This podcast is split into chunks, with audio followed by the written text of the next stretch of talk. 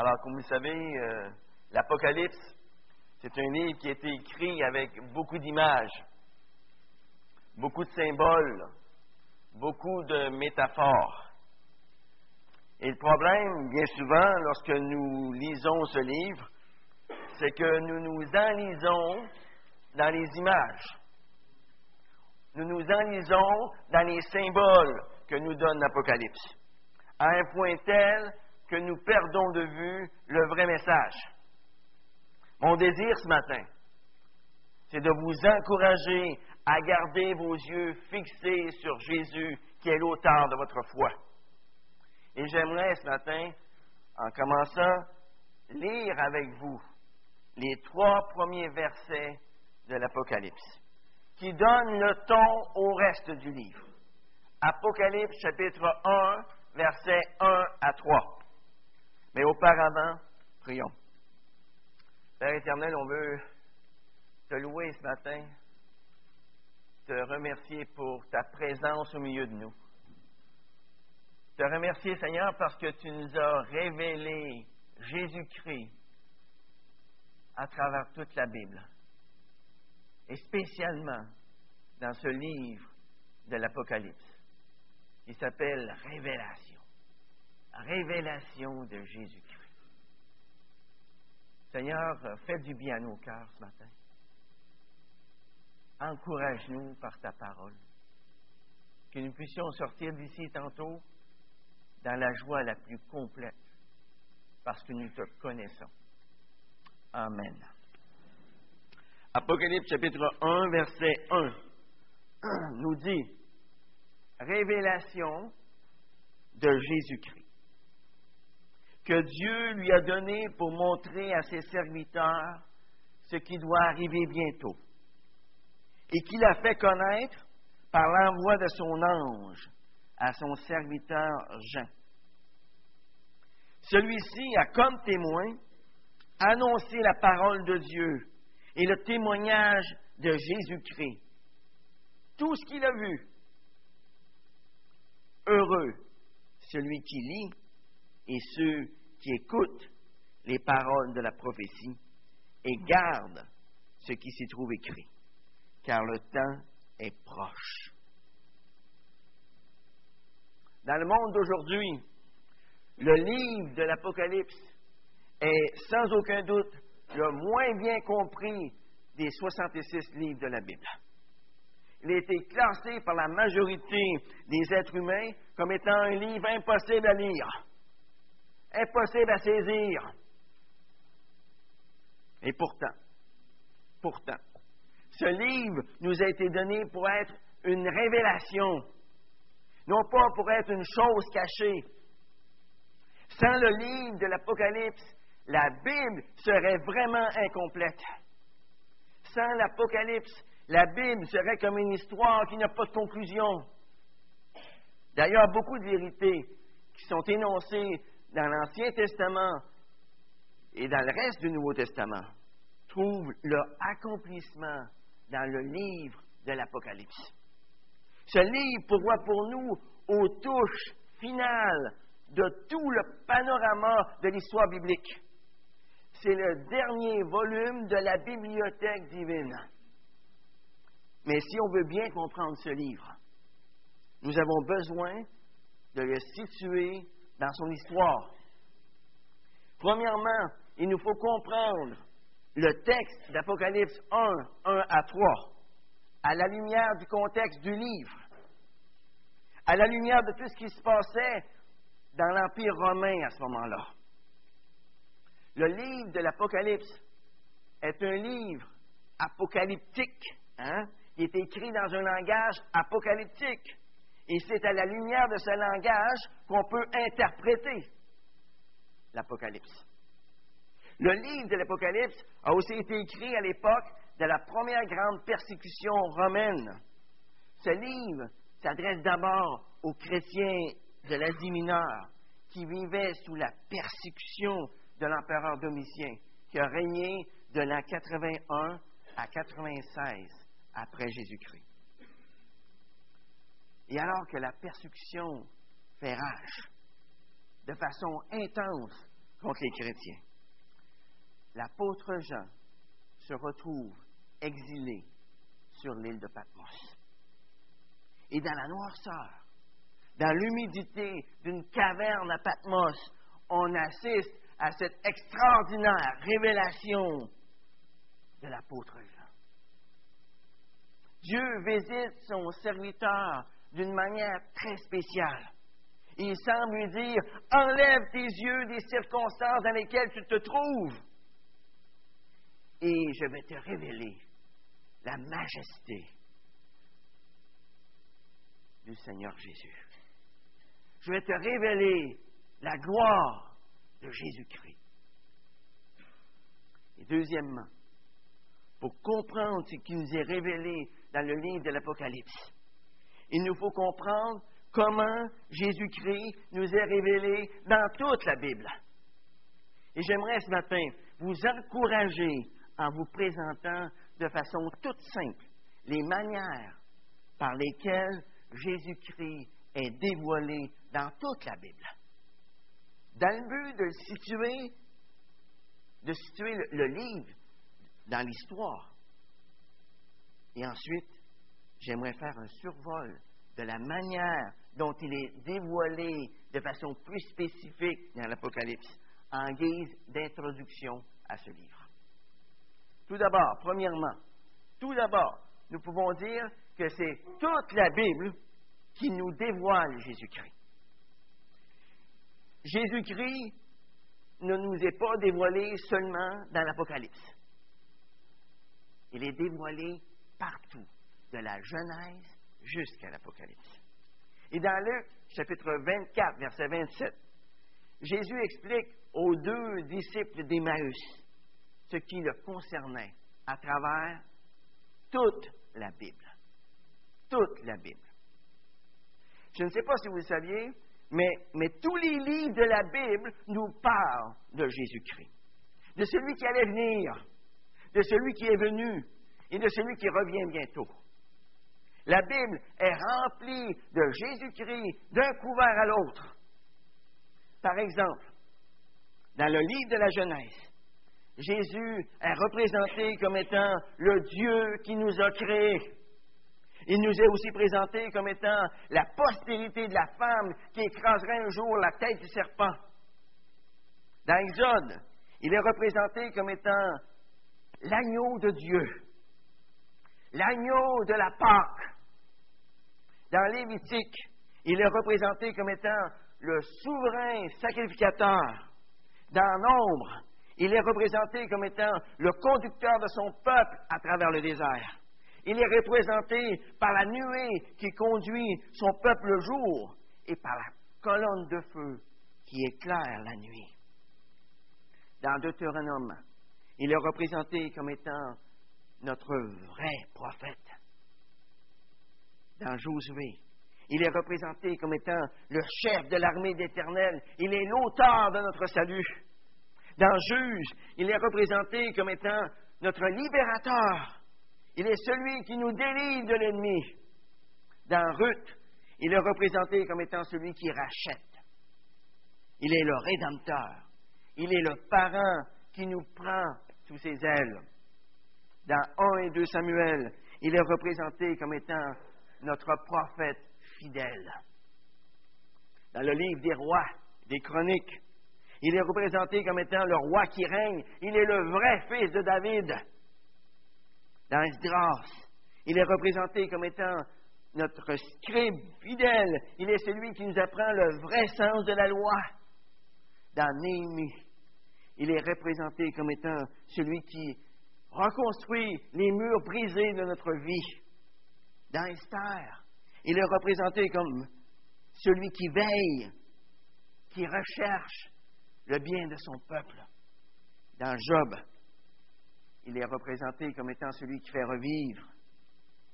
Il est notre rédempteur. Job pouvait dire, je sais que mon rédempteur vit. Hein? Dans les psaumes, il est représenté comme étant le bon berger. Et auprès de lui, on ne manquera de rien. Dans les livres des Proverbes, dans l'Ecclésiaste, il est représenté comme étant la source de toute sagesse. Il est le but de notre vie. Dans le Cantique des Cantiques, il est représenté comme étant notre amoureux, notre époux, l'objet de notre amour.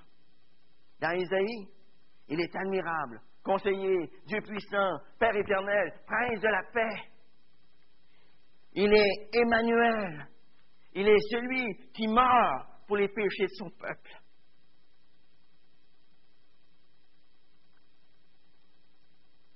Il est le sauveur puissant. Il est celui qui est assis sur un trône élevé. Dans Jérémie, il est représenté comme celui qui fait justice. Dans Lamentation, il est représenté comme étant le prophète qui pleure, qui pleure pour son peuple, qui pleure sur son peuple. Dans Ézéchiel, il est représenté comme étant le Fils de l'homme. Dans Daniel, il est représenté comme étant le compagnon au cœur de la fournaise ardente dans laquelle nous pouvons nous trouver quelquefois. Il est celui qui ferme la bouche des lions. Il est comme la, la pierre qui anéantit tous les royaumes terrestres. Dans Osée, il est représenté comme étant l'époux qui reprend l'épouse infidèle. Il est celui qui guérit le rétrograde. Il est celui qui nous aime d'un amour infini. Dans Joël, il est celui qui répand son esprit sur toute chair. Il est celui qui restaure. Dans Amos, il est celui qui révèle ses secrets à ses serviteurs. Dans Dias, il est celui qui porte nos fardeaux, qui nous délivre de nos ennemis. Dans Jonas, il est représenté comme euh, étant celui qui, proclame la grâce au-delà des frontières. Dans Michée, il est représenté comme étant le Messie promis.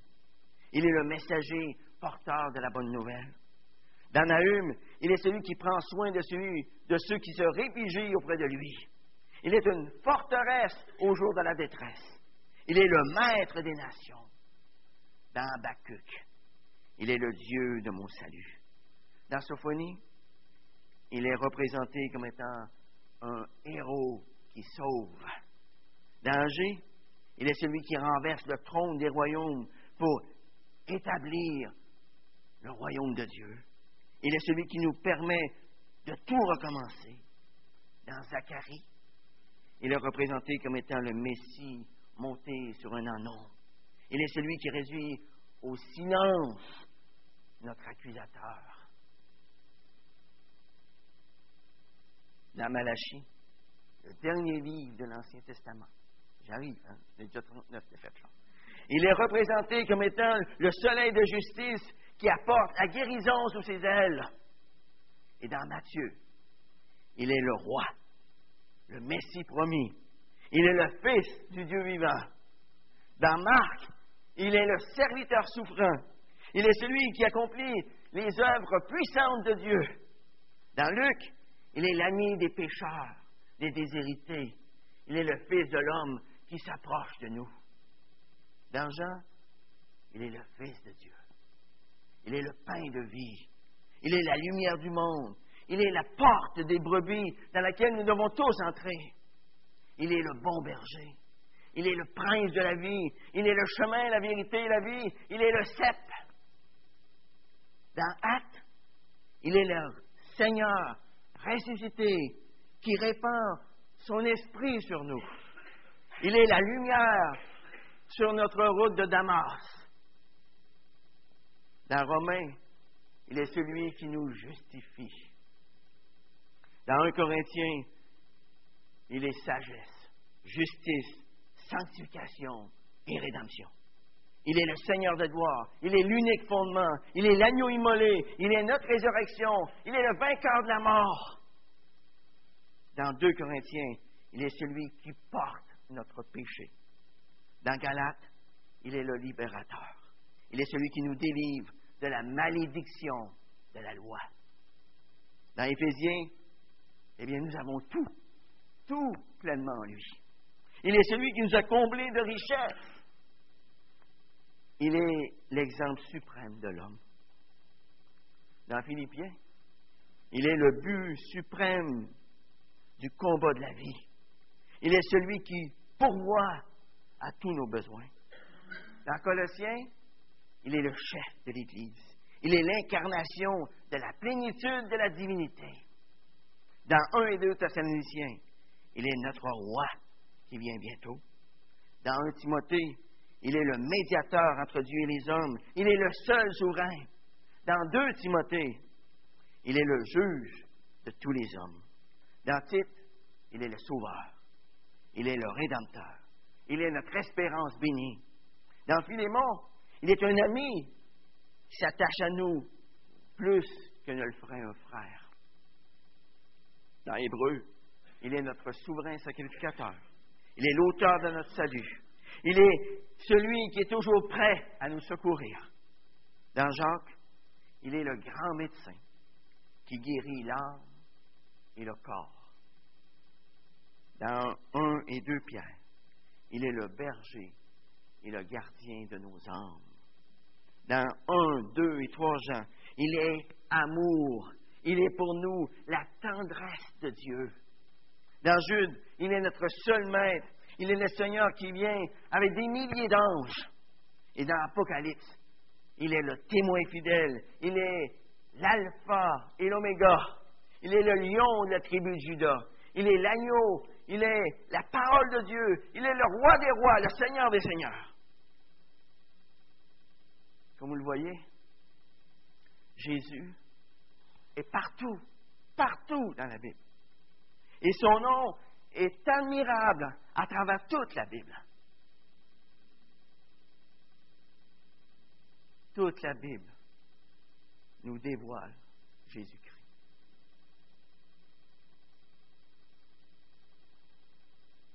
Deuxièmement, lorsque nous lisons les quatre évangiles, nous voyons que Jésus nous est dévoilé comme étant l'accomplissement des prophéties de l'Ancien Testament.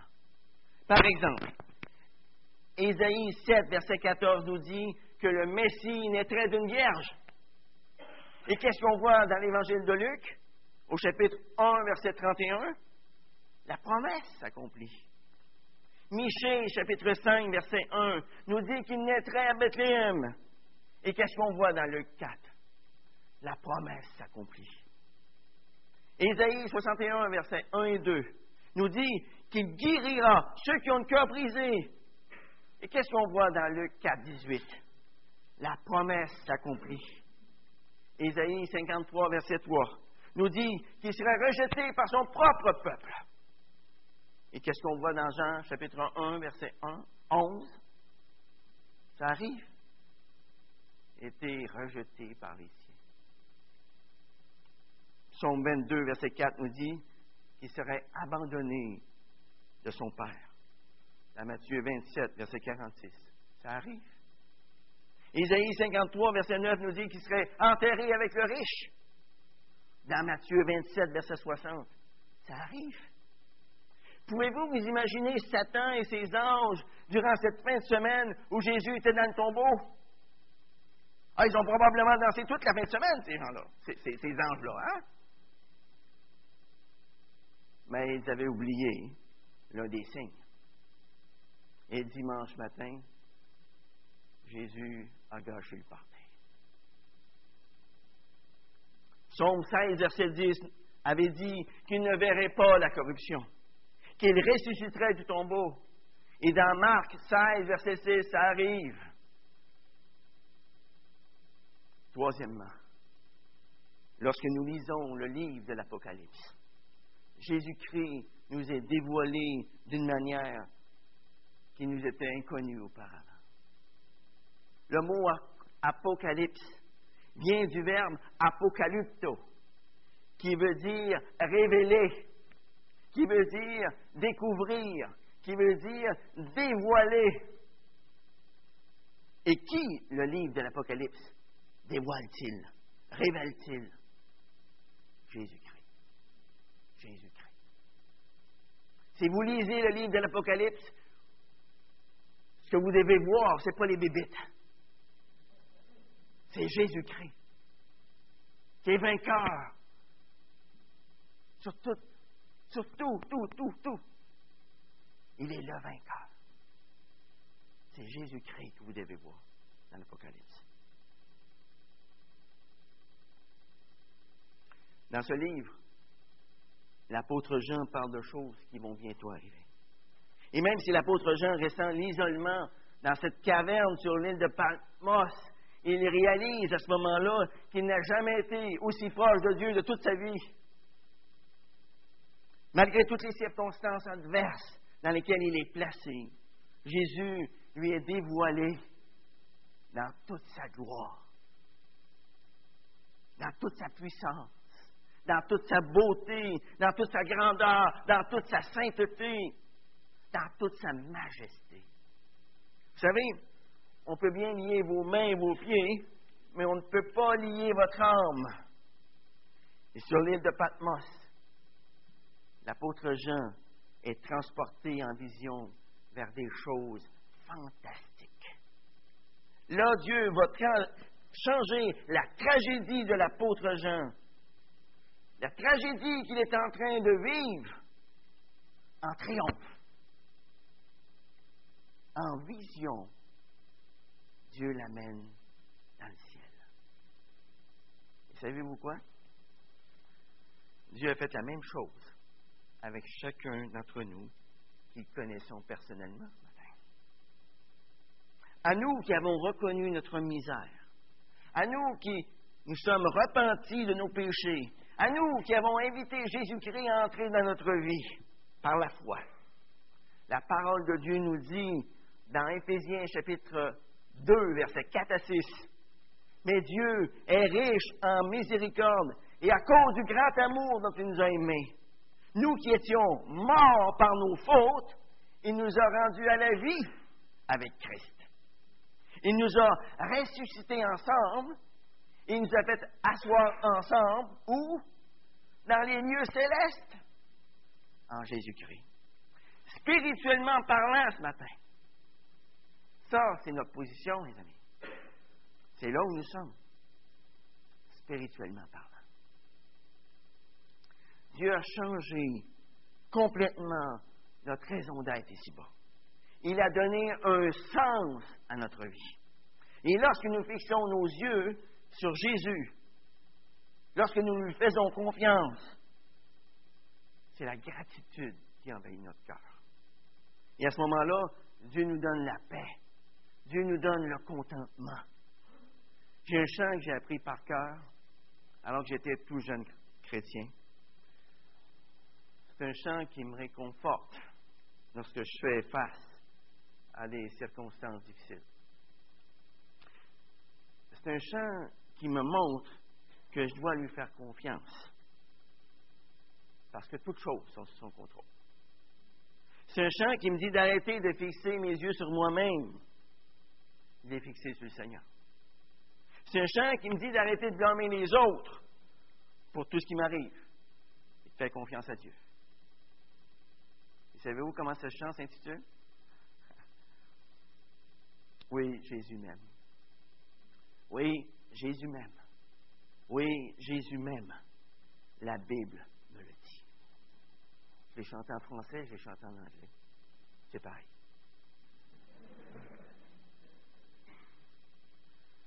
L'Apocalypse, les amis, révèle l'amour, la fidélité de Jésus-Christ pour chacun de nous.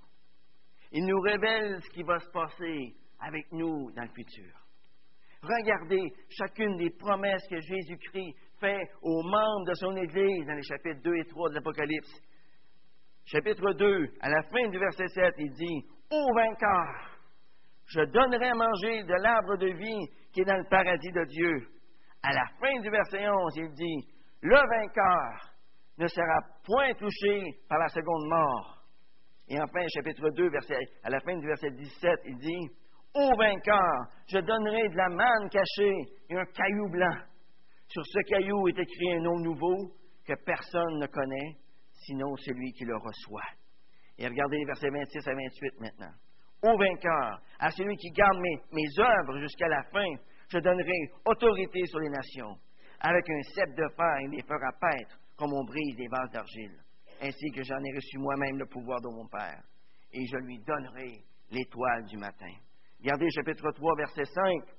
Le vainqueur se vêtira de vêtements blancs.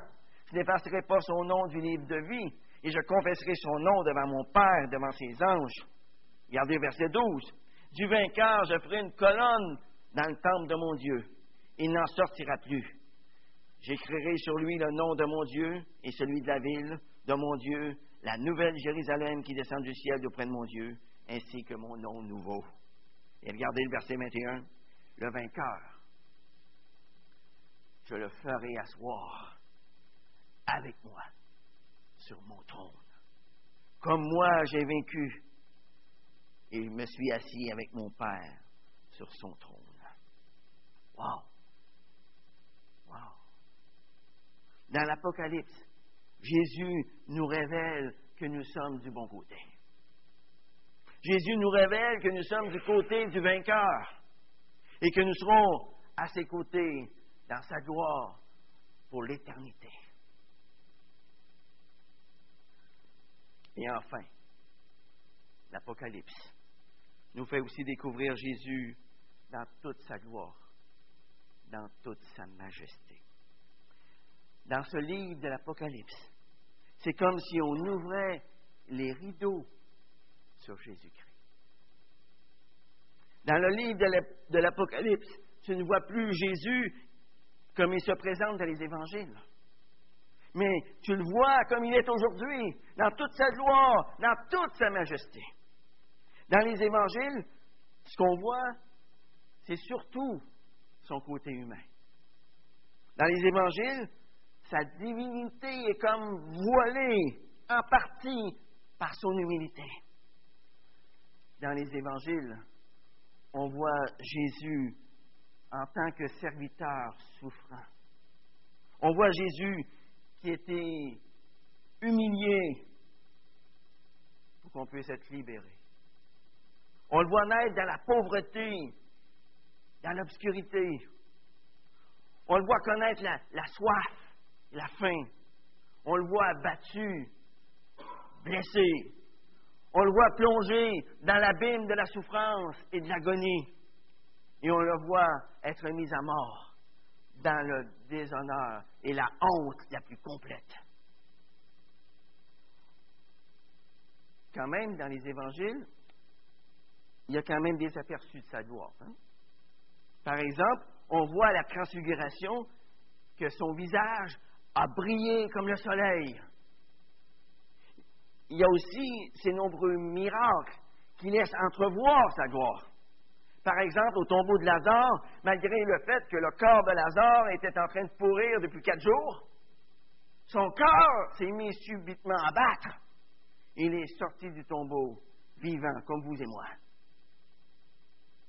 Dans le village de Nain, Jésus ressuscite le fils unique d'une veuve qu'une foule considérable s'apprêtait à mettre en terre.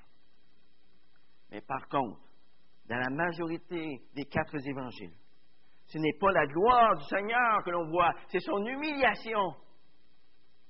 Et si on s'arrêtait, si on arrêtait aux évangiles, dans notre connaissance du Seigneur Jésus-Christ, on aurait juste la moitié du message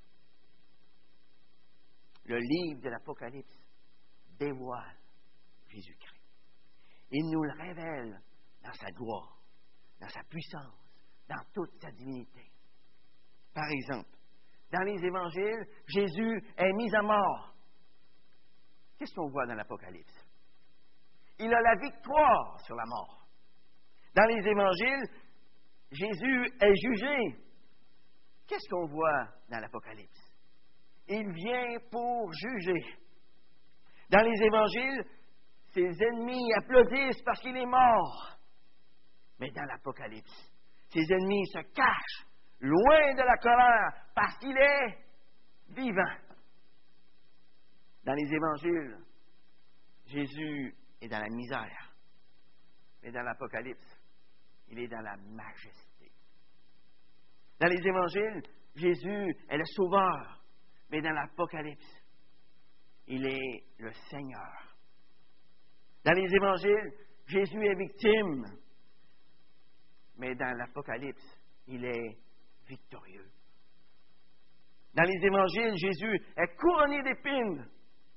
Mais dans, l'Apocalypse, il est couronné de gloire.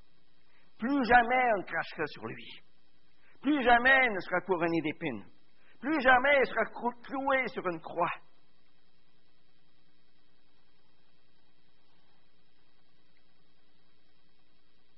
Dans les évangiles, Jésus est sur la croix.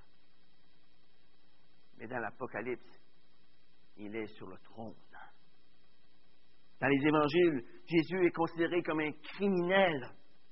Mais dans l'Apocalypse, il est un roi conquérant. Dans les évangiles, Jésus accepte la culpabilité. Mais dans l'Apocalypse, il accepte la gloire. L'Apocalypse nous révèle Jésus dans sa gloire, dans sa majesté, dans une splendeur spectaculaire. Hein? Il y a une fois que tu as vu Jésus dans sa gloire, tu n'es plus jamais le même. Hein? Jamais, jamais. Tu changes pour toujours. Vous savez, vous n'avez pas besoin d'accepter tout ce que je vous dis pour du cash ce matin. Vous n'avez qu'à demander à ces différents personnages bibliques qui l'ont vu dans sa gloire. Demandez-leur. Est-ce que toi, Isaïe, tu as vu sa gloire? Qu'est-ce qu'il va vous dire? Tournez avec moi dans Isaïe 6. C'est ce qu'Isaïe vous dirait.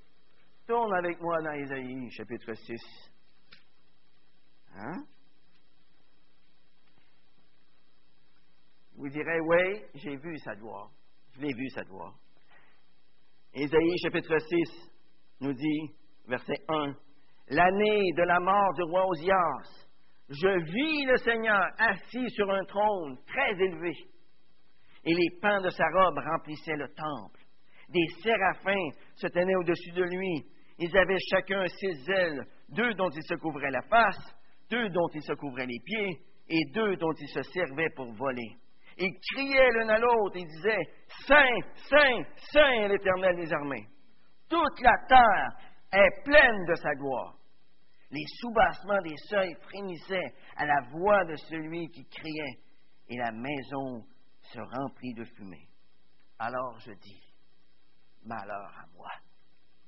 Je suis perdu, car je suis un homme dont les lèvres sont impures, et j'habite au milieu d'un peuple dont les lèvres sont impures, et mes yeux ont vu le roi, l'Éternel des. Mais l'un des séraphins vola vers moi, tenant à la main une braise qu'il avait prise sur l'autel avec des pincettes.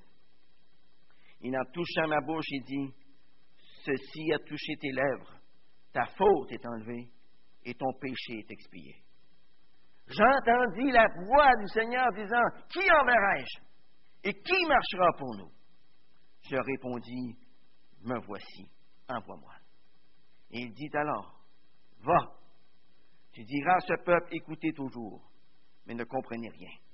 Regardez toujours, mais n'en apprenez rien. Rends insensible le cœur de ce peuple. Endurcis ses oreilles, bouche-lui les yeux, de peur qu'il ne voie de ses yeux, n'entende de ses oreilles, ne comprenne avec son cœur, qu'il ne se convertisse et ne soit guéri. Et vous direz ensuite, ça c'est exactement ce que le Seigneur a dit de moi dans Jean chapitre 12, verset 37 à 41. Jean, chapitre 12. Tournez avec moi dans Jean, chapitre 12, verset 37.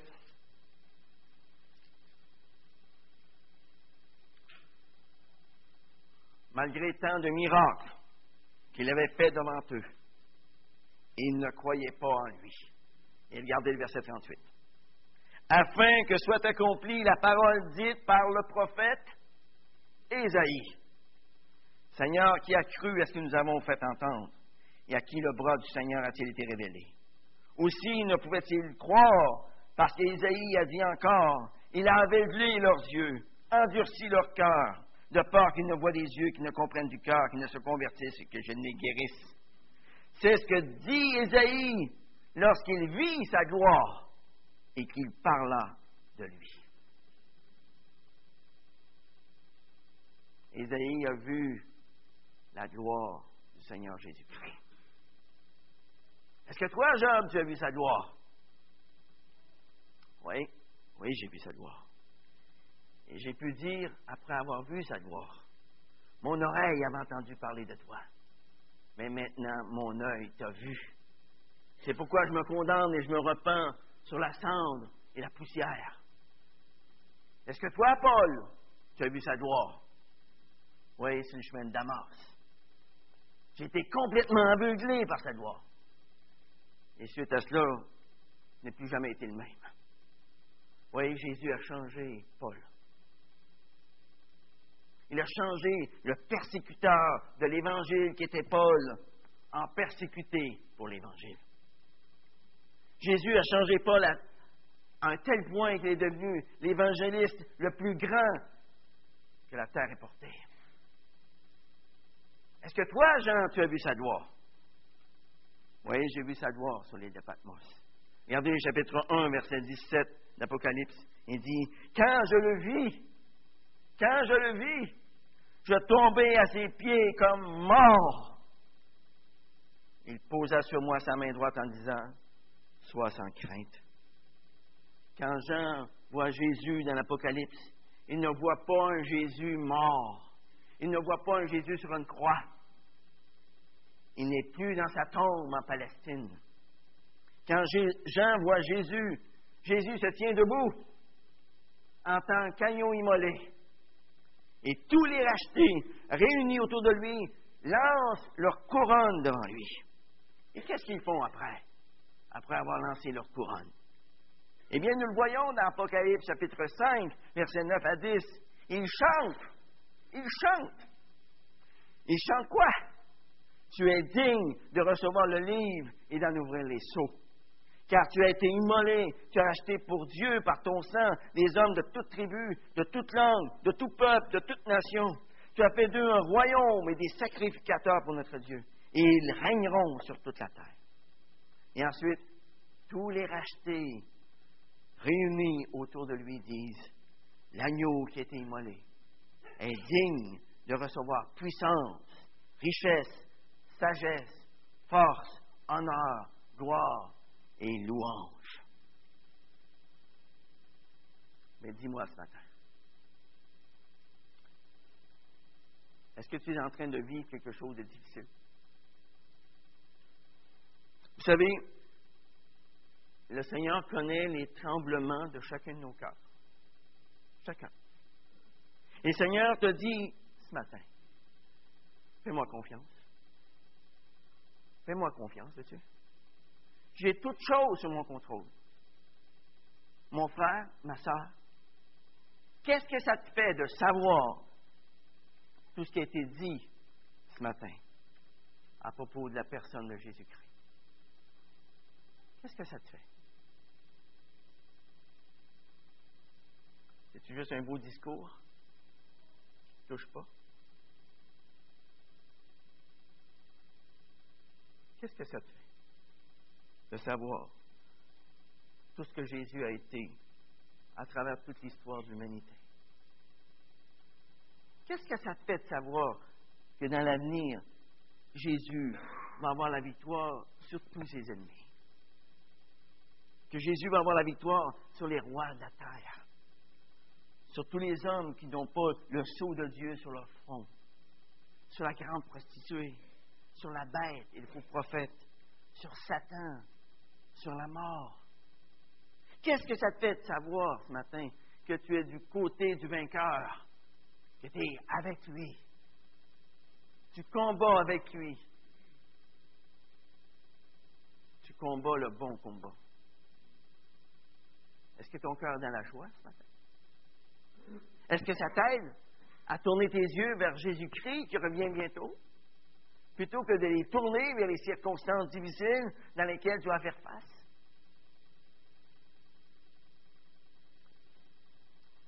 À vous tous qui êtes ici ce matin, dans cette salle, à vous qui l'avez reçu personnellement dans votre vie par la foi, Dieu vous a donné la mission, tout comme à l'apôtre Jean, d'être ses témoins.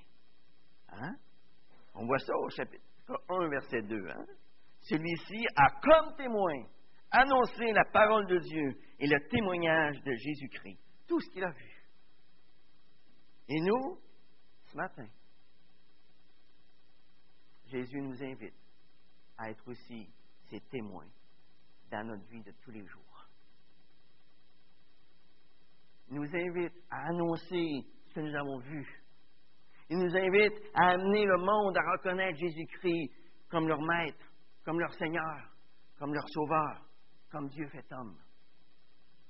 Vous savez, tout comme les signes de la première venue de Jésus-Christ ont été accomplis à la lettre, eh bien, les signes de sa seconde venue vont eux aussi s'accomplir à la lettre.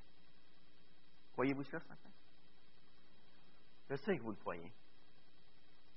Apocalypse 1, verset 3 nous dit Heureux celui qui lit et ceux qui écoutent les paroles de la prophétie et gardent ce qui est écrit, car le temps est proche.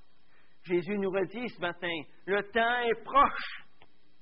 Le temps est proche. Par conséquent, est-ce que l'amour de Christ te presse d'agir ce matin? Vous savez, il n'existe pas de plus grande cause dans le monde que celle de proclamer la liberté, le salut en Jésus-Christ à tous ceux qui sont encore les esclaves du diable. Ça, c'est l'immense privilège du croyant. Es-tu prêt à dire ce matin, j'ai une mission à accomplir? Es-tu prêt à dire ce matin, j'ai un Dieu à glorifier? Es-tu prêt à dire ce matin, j'ai une âme à conduire à Christ? Es-tu prêt à dire ce matin, de toutes mes forces, je m'engage à accomplir la volonté de mon maître parce que je reconnais que sa volonté est bien meilleure que la mienne. Prions. Père éternel, merci. Merci parce que tu t'es révélé à nous d'une façon tellement spéciale. Tu t'es révélé à nous à travers la création. T'es révélé à nous à travers ta parole. Mais aussi tu t'es révélé à nous à travers Jésus-Christ. Et tu nous l'as dévoilé ce matin, encore une fois, d'une façon toute spéciale, à travers toute la Bible. Seigneur, on veut te louer ce matin, parce que nous t'appartenons. On veut te louer, Seigneur, parce que tu prends soin de nous. Tu nous gardes. Tu nous gardes comme la prunelle de tes yeux. Et tu nous fais des promesses extraordinaires. Et en reconnaissance de cela, Seigneur, par amour pour toi, eh bien, on veut s'engager ce matin à te servir, dans les bons comme dans les mauvais jours. On ne veut pas prendre congé de toi durant les vacances. On veut plutôt témoigner ton nom autour de nous. Le faire dans la joie, le faire dans la paix que tu peux donner à tes élus. Que ton nom soit glorifié, Seigneur, à travers nos vies tout au long de cet été. Au nom de Jésus. Amen. Merci, Gilles. Sans plus tarder, j'aimerais vous inviter à vous lever, puis on va